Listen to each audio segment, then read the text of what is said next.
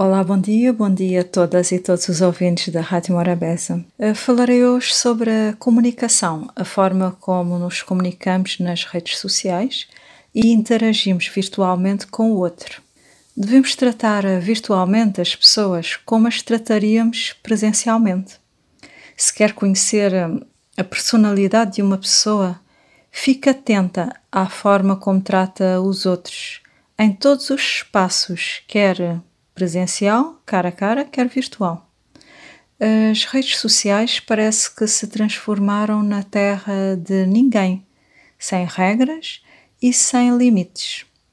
Posso ir ali e chamar nomes às pessoas, ridicularizá-las, humilhá-las, enxovalhá-las, sem qualquer peso de consciência.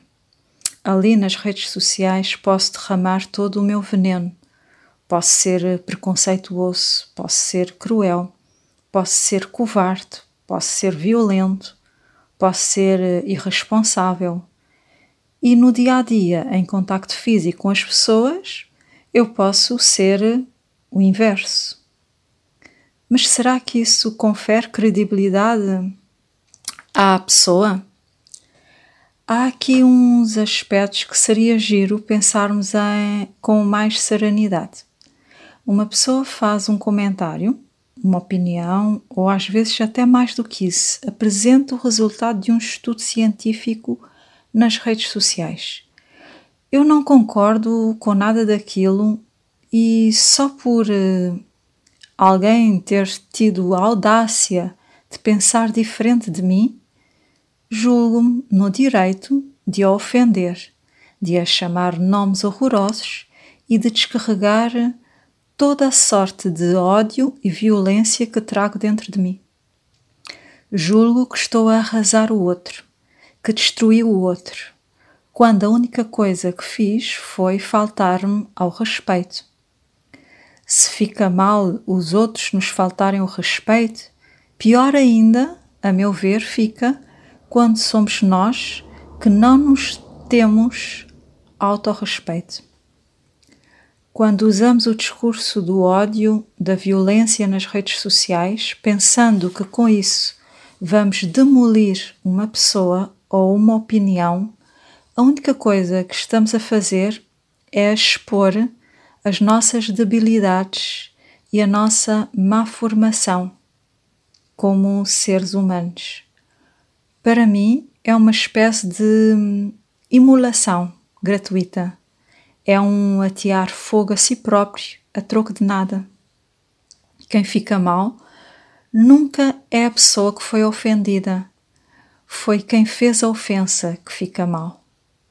Mostrou ser uma pessoa má, infeliz, frustrada, descontrolada, que precisa urgentemente de assistência, talvez de terapia. Então não tenho liberdade de expressão, não posso exprimir a minha opinião, Pode e deve fazê-lo sempre. Não se cale. Fale, escreva, expresse os seus pensamentos, sentimentos, opiniões, mas sempre respeitando primeiro a si próprio e aos outros. Se optar por atacar, não ataque a pessoa com um churrilho de palavrões, que isso só vai desvalorizar a si e ao que tem a dizer. Se optar por atacar, se achar necessário mesmo atacar alguém, não ataca a pessoa, ataca a opinião da pessoa. E como é que se faz isso?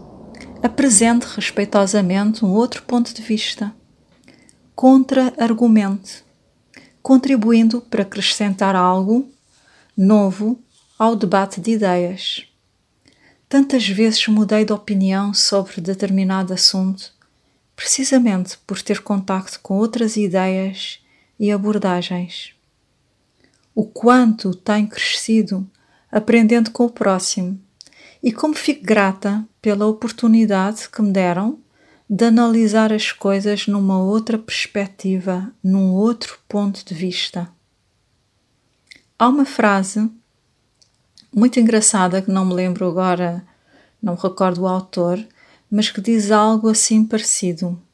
Numa sociedade, quando todos pensam igual, é porque ninguém está a pensar como deve ser. Uma boa semana.